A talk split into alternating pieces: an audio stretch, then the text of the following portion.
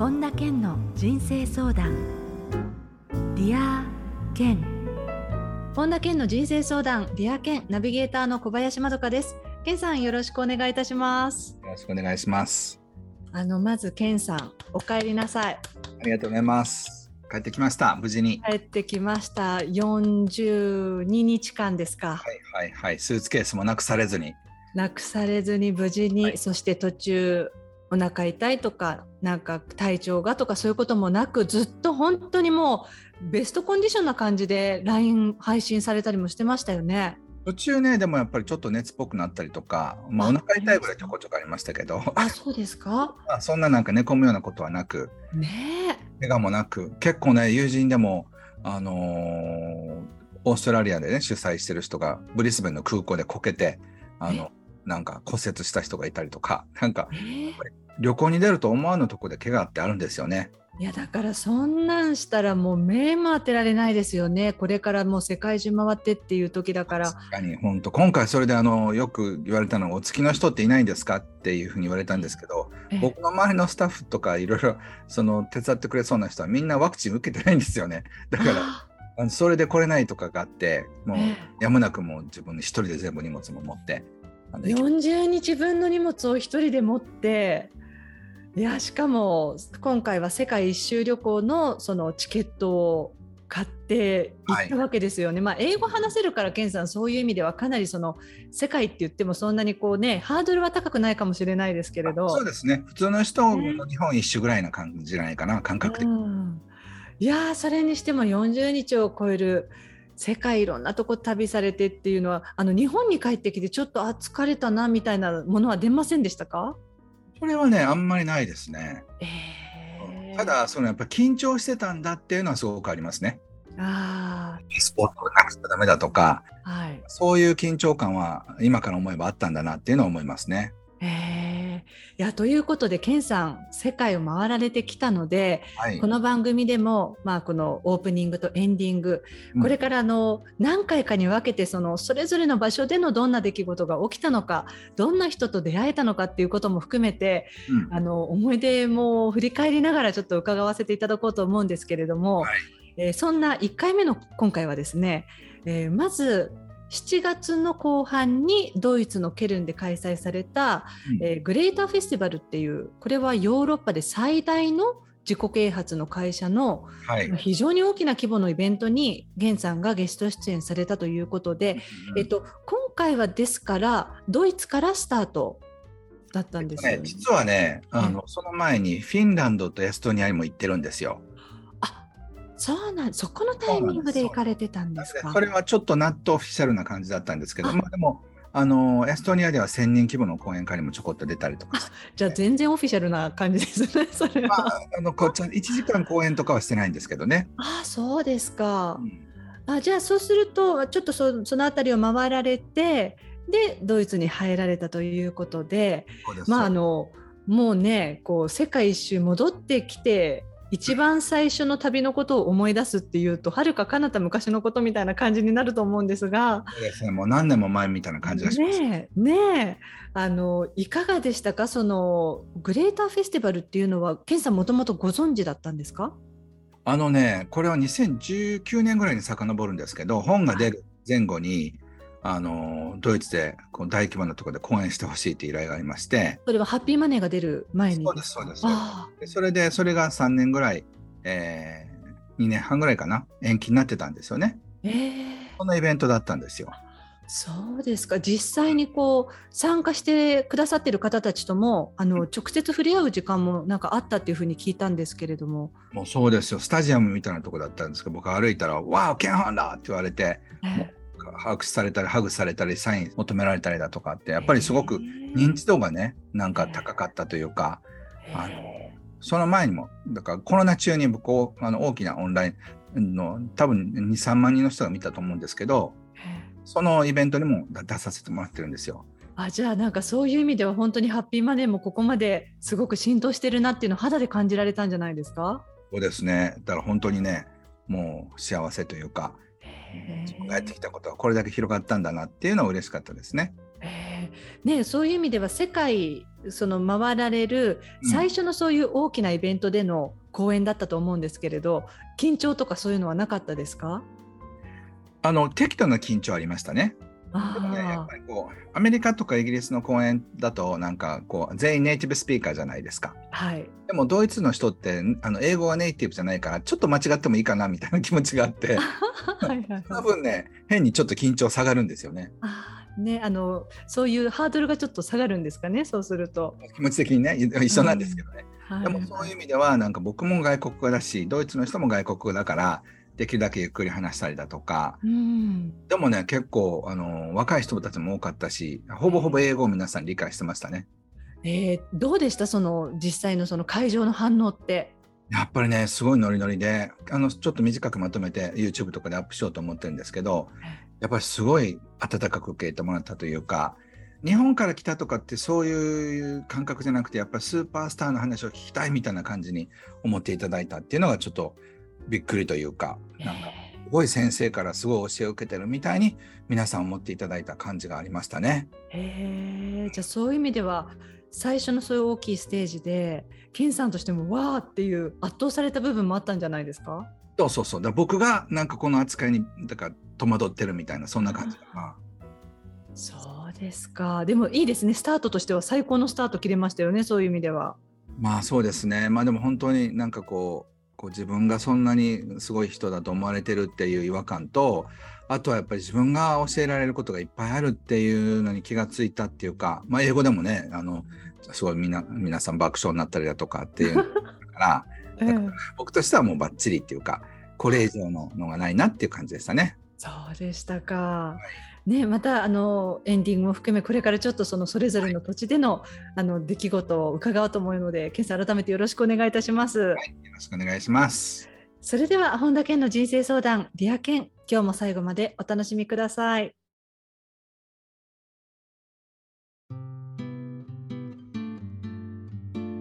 本田健の人生相談 Dear Ken 続いては人生相談のコーナーです。このコーナーではリスナーの方からいただいた質問にケンさんに立体話法でお答えしていただきます。まずはラジオネームミキさんです。ケンさんこんにちは。こんにちは。前に Dear Ken の中でケンさんが人生の目的についてお話をされていましたがどうしたら自分の人生の目的を見つけることができるのでしょうか？人生の目的を見つけるヒントがあれば教えてください。っていう非常にシンプルですけれど深いそう。これは2分で答えられたらすごいですよね。あの、まあ、人生の目的っていうのは、その人がね、やっぱり生まれてきてよかったっていうか、これをするために生まれてきたんだっていうふうに実感してもらえるものだと思うんですよね。うん、ということは、2つの要素があって、自分がそれをやることに深い喜びを感じてるっていうのが1つと、それから誰かの役に立つっていう、この2つの要素があるんですよね。だから自分のやりたいことだけやってて誰の役にも立ってないと単なるこう趣味の陶芸とか自分でなんか切手集めとかっていうので誰のためにもあんまりなってないんですよ。うん、でも例えばそれがカウンセリングだったりとかなんか料理を作ることだったりとか自分も楽しいけども誰かの役にも立つっていうことが同時にはまるとああこのために自分が生まれてきたんだなっていうふうに感じることができるんですよね。うんだからあのすぐには見つかると思いませんしある意味一生かけるのが、まあ、人生の目的ってある意味人生の目的を見つけてそれを生きるのが人生の目的っていうぐらい大きなテーマなので、はい、だから人生の目的を探していくのが人生だっていうふうに考えると2つあって自分は何がこうワクワクするのか心が惹かれるのかっていうのをやりながら同時に人に役に立てるのかっていうこの2つのベクトルがうまく噛み合うかどうかっていうことですよね。これをずっと頭に置いておくと比較的早い時間に見つかると思います。じゃあケンさんがその2つが2つの要素がカチッとなってこれだなって人生の目的を見つけられたのって大体いくつぐらいの時だったんですか？あの多分それ段階的に起きることだと思うんですよね。段階的にそう20代の時もコンサルティングでお客さんのために役に立てるっていうことにすごく深い喜びを感じてたわけですよ。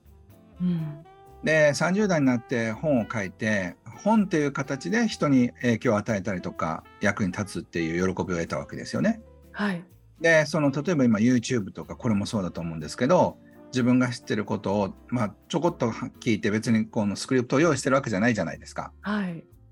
で僕は今まで見聞きしたことを、えー、まとめてお話しするだけでそれが何万人何十万人まあディア系の場合5000万人っていうすごい数字の人たちが聞いてくださってるわけですけど、まあ、それだけ多くの人たちに役に立ってるっていうことを考えたらそれは人生の目的に近いことだと思うんですよね。はい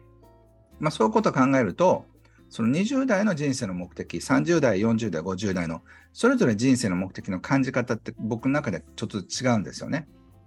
そうするとそのすぐにその自分も喜びがありかつそれを他人が喜んでもらえるっていうものがカチッと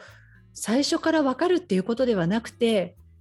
最初これかなって思いながらもやりながらそれを自分で感じていくっていう感じですかね。それでね、それがあのあの20代、30代、40代と進化していくんですよ。進化していくわけですね。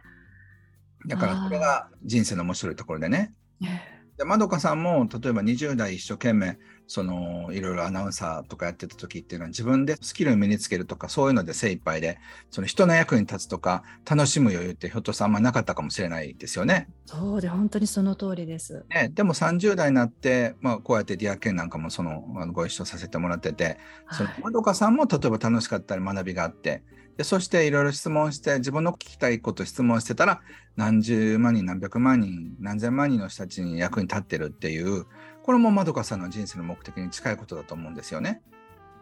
あでも20代の時には似たところにいても、うん、それが感じられる余裕がなかったですねそもそも。そうそうそうまず楽しめないまずこの人が役に立ってるかどうかわからないってこの2つでみんな苦しむんですよ。まさにそうですよね。ねそういう意味ではちょっとずつ分かるものだったりとかするから、えー、今すぐ分からなかったとしてもあのあんまり焦らないことですよね。あそういうことですね。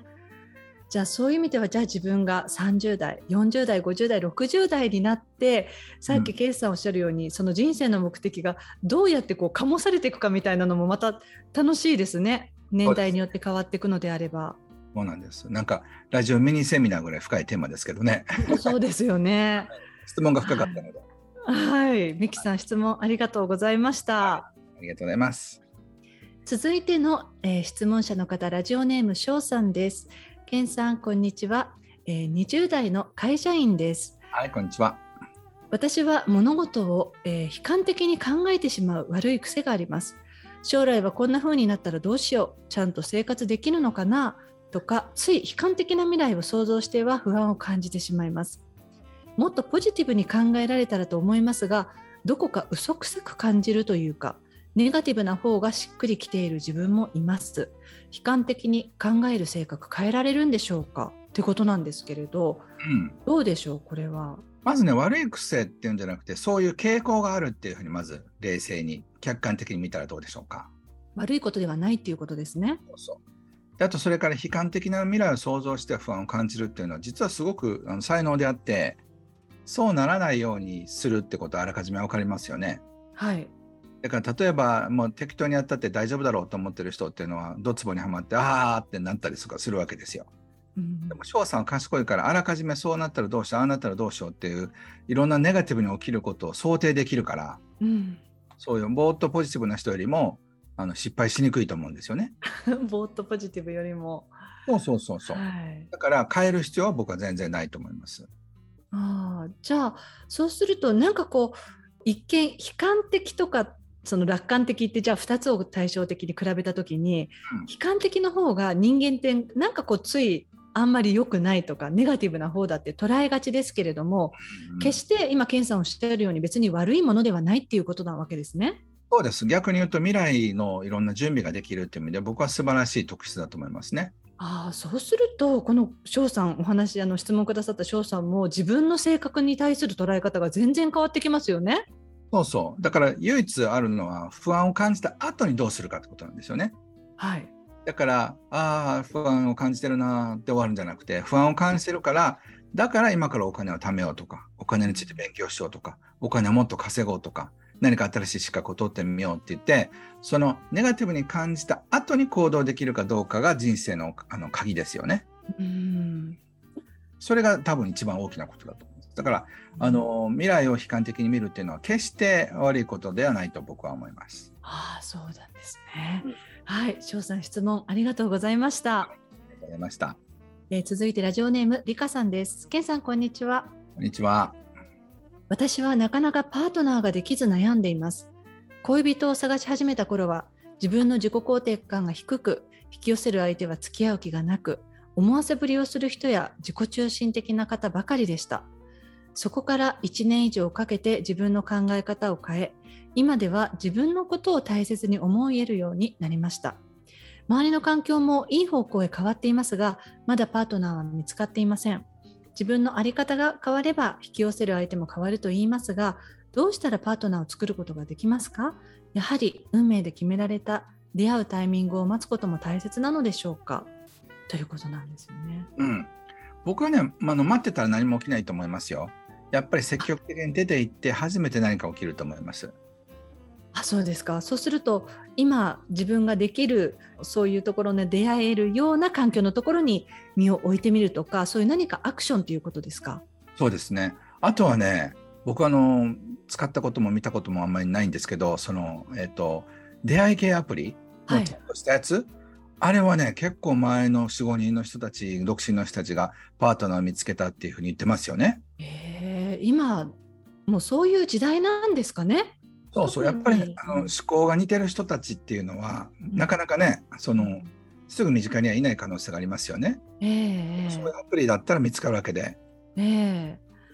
あの結婚相談所とかで一時婚活っていう言葉が流行ったりして、うん、あの登録してっていうのも流行った時期もありますけれどもっとそれよりもこう気軽な感じであの始められるんですかねそうすると。そうそうそうだから僕はやっぱりそういうアプリとかねそういうふうなのを助けてもらうのは、うん、結構あれなんだなっていうふうに思いますね。へはい、えー、ということでりかさん質問ありがとうございました。えー、続いてラジオネーム澤さんです。けんさんこんにちは。はいこんにちは。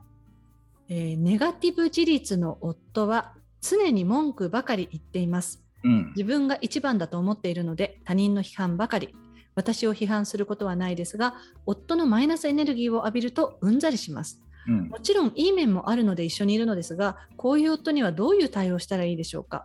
夫が批判的になった時どういう行動言動を取ればいいでしょうか？何か対策があったら教えていただけますか？でも私を批判することがないっていうのはいいですね そうまだねええあの奥さんのことも批判するのかなと思って今読んでたんですけれど、うん、そうじゃなくて自分の身に起きたいろんなことをいろんな人のことをまあ文句言ったりっていうことなんでしょうね。そうですね。まあこういう人はねすごく痛みが強い人なんですよね。はい、だから社会とかいろんな人間関係とかこの世界に関して絶望してる人がそういうふうなあのことを言うんですよ。うん、だからこの人は困ってる辛い苦しいっていうふうに思えてたとしたらまた違った見方になりますよね。あじゃあ相手の気持ちに寄り添ってあげるっていう見方そうそうそうこの人はなんでそんなに悲しいのかなってこの人はなんで辛いのかなとかどうしてそんなネガティブ事実になるのかなと思うとこの世界が間違ってると思ってたりとかあの例えば政府のやり方とかこうシステムとかそういうふうなことがおかしいっていうふうに思ってるってことはやっぱり理想な姿が目に見えている人なんですよね。うん。だからそういうふうになってないことに対する苛立ちをそうやって表現してるんですよ。そうするとあのどうなんでしょう。その夫が批判的になった時どういう行動言動を取ればいいでしょうかということですけれど。なのでだからそれはあのやっぱ2人の話し合いで、うん、そうは言っても限度ってありますよね、ええ、だからずっとネガティブなことばっかり言ってるとうんざりするってことは伝えた方がいいですし、はい、エチケットみたいなもんで自分の中にそういう気持ちがあったとしてもそれ全部口に出すっていう人はありませんよね。うん、例えばあなたはそれ言う代わりに紙に書いてほしいって言ったりとか、うん、そういったことがをちゃんと話し合ってそれもでもできないようだったらやっぱり僕ならね、そういうパートナーと一緒にあんまりいたくないですね。うん。だって、この人生を一緒に楽しむっていうことを、の流れの中で悲しくなったり苦しくなったりするのはあると思いますけど、ずっとそれについて文句を言い続けてる人と一緒にいたいかってことですよね。そうですね。自分の命の使い方ですよね。そうそうそうそう。だからあのあなたがそれだったら私は一緒にいれないっていうことを明確に言って、うん、でそれを改めてもらうってことをそのだから全くそれをシャットアウトするってことじゃないですよ。でもやっぱりその8割とか9割は自分でちゃんと処理する。自分はそうこういうふうに悲しいからそういうふうなもんだなとかってこと本人がちゃんと自分の中にそれを処理するっていう癖がないとただただ垂れ流すってことでしょ？うんまあ、これはだから逆にポジティブもそうなんですよ。もうずっとポジティブなことばっかり言ってるのも人暴力的ですからね。ああ、そうですね。だからマイマイナスが悪いわけじゃなくて、ポジティブでずっと感謝だねばっかり言われてるのもちょっとうざいというか、えー、感謝したくない時もありますよね。そうですね。そういう時にもうずっと感謝だねばっかり言ってる旦那さんも同じようにうざいかもしれないし、うんだからポジティブだから必ずしもいいってわけじゃありませんけど、そのなんかポジティブが強すぎる、ネガティブが強すぎるっていうのは、やはりある程度自分の中でそういうふうなバランスをとってほしい。あるいはまあそういう人としてもう仕方ないなと思って付き合うかのどっちかですよね。どちらかですね。うん、それがだとやっぱその人と一緒にいたらあなたは不幸になると澤さんは不幸になると思います。うん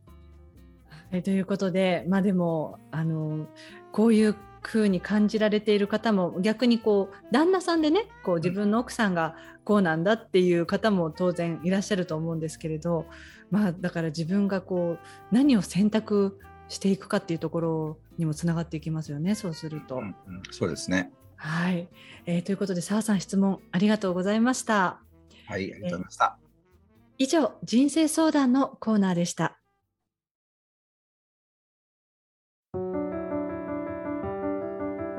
本田健の人生相談。 Dear Ken。続いてはハッピーライブラリーです。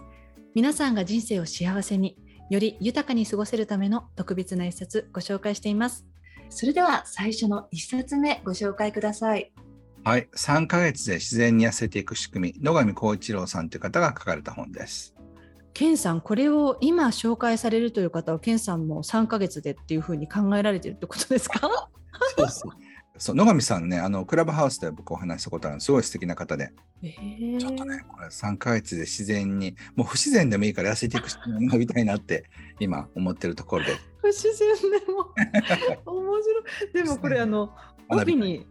ほら、ケンさん、成功率96.6%って書いてます。まあ、100%ではないので、ケンさん、ほら、100%とは言えないですけれど、かなり高い確率で、うん、だから不自然じゃなく自然にいけるんじゃないですか、これは。ね、そうですよね。だから、なんかその3.4%に入らないようにしなくちゃ。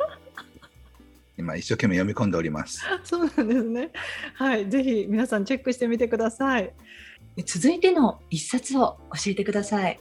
はい、えー、超効率耳勉強法上田渉さんという方が書かれた本ですね。これはもうなんか健さんももともとやってそうな感じの勉強法っていう感じがするんですけれどもう多分30年以上40年近くこれやってますね。ねえこれはスマホ1台でいつでもどこでも学べるということであの耳の隙間時間になんていうふうに帯にも書かれてますけれど、うんうん、あのだからちょっとこう移動中にとかあのそういうのもできるってことですよね取り入れてそうですねで上田さんってあのオートバンクっていうその本をね朗読してるやつをこう配信する会社を経営されててそういう方なんですよね。で、あの僕もだから10年以上お付き合いがあると思うんですけどそうですか。はい。で、あの僕もあのこういうふうな勉強して英語を話せるようになったんですよなんか話をした覚えがあるんですけど、時代がようやく枝さんに追いついたというか、オーディオブックとかアマゾンでもね、あの、 Audible ってやってますけど、僕もなんか英語と日本語と、日本語よりも英語の方が多いかな。結構本はあの聞いてますね。あ、そうですか。えー、はい、ぜひこちらの一冊も皆さんチェックしてみてください。はい。えー、このコーナーではあなたからのおすすめの一冊も募集しています。 dearken アットマーク ioffice.com までお送りください。以上、ハッピーライブラリーでした。それでは、ケンさん、今日の名言をお願いします。リーダーになる前は、成功とは全て自分自身の成長を指している。だがリーダーになれば、成功とは他の人の成長を意味する。ジャック・ウェルチ。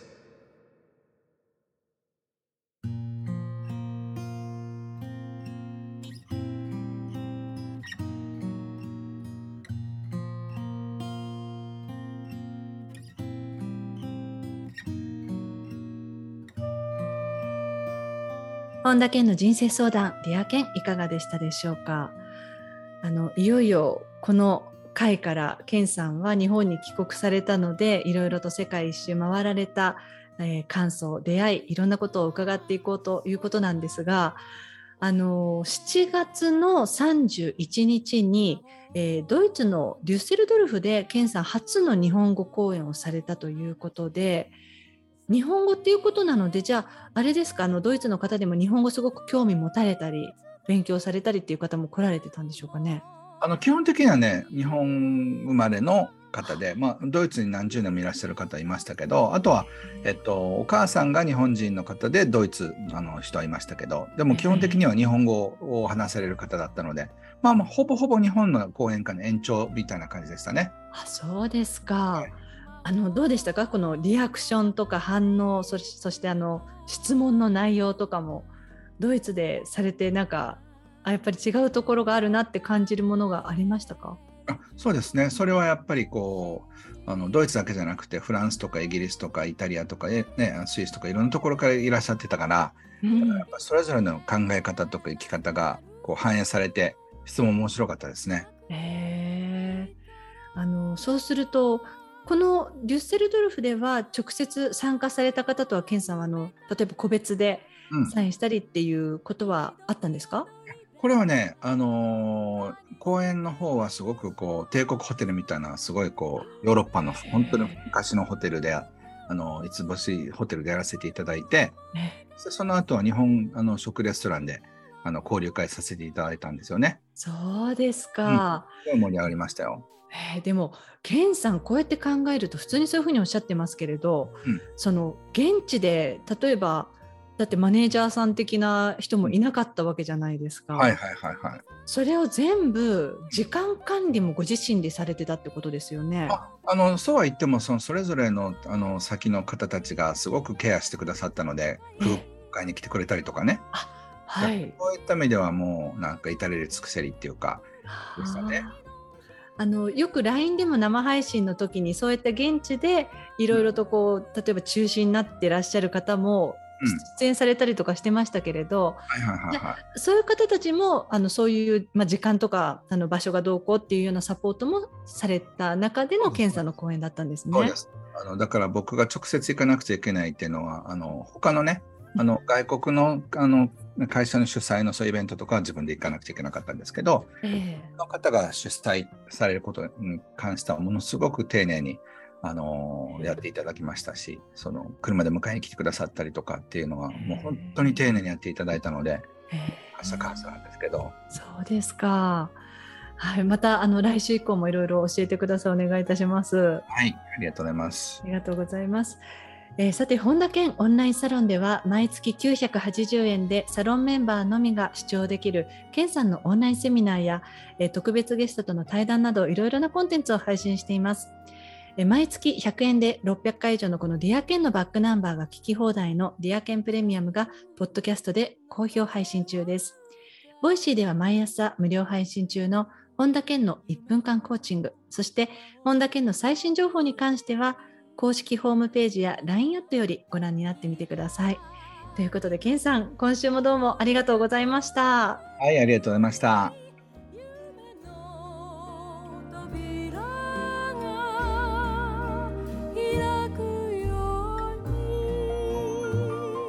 最後に本田健セミナーに関するお知らせです9月24日土曜日お金の引き寄せの法則実践編が開催されます。詳しくは本田健公式ホームページよりご確認ください。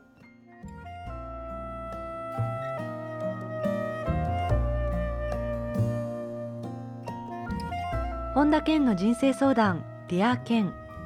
この番組は提供アイウェイオフィス。プロデュースキクタス早川洋平。制作ワルツ高知博桐原哲人ナビゲーター小林まどかでお送りしました。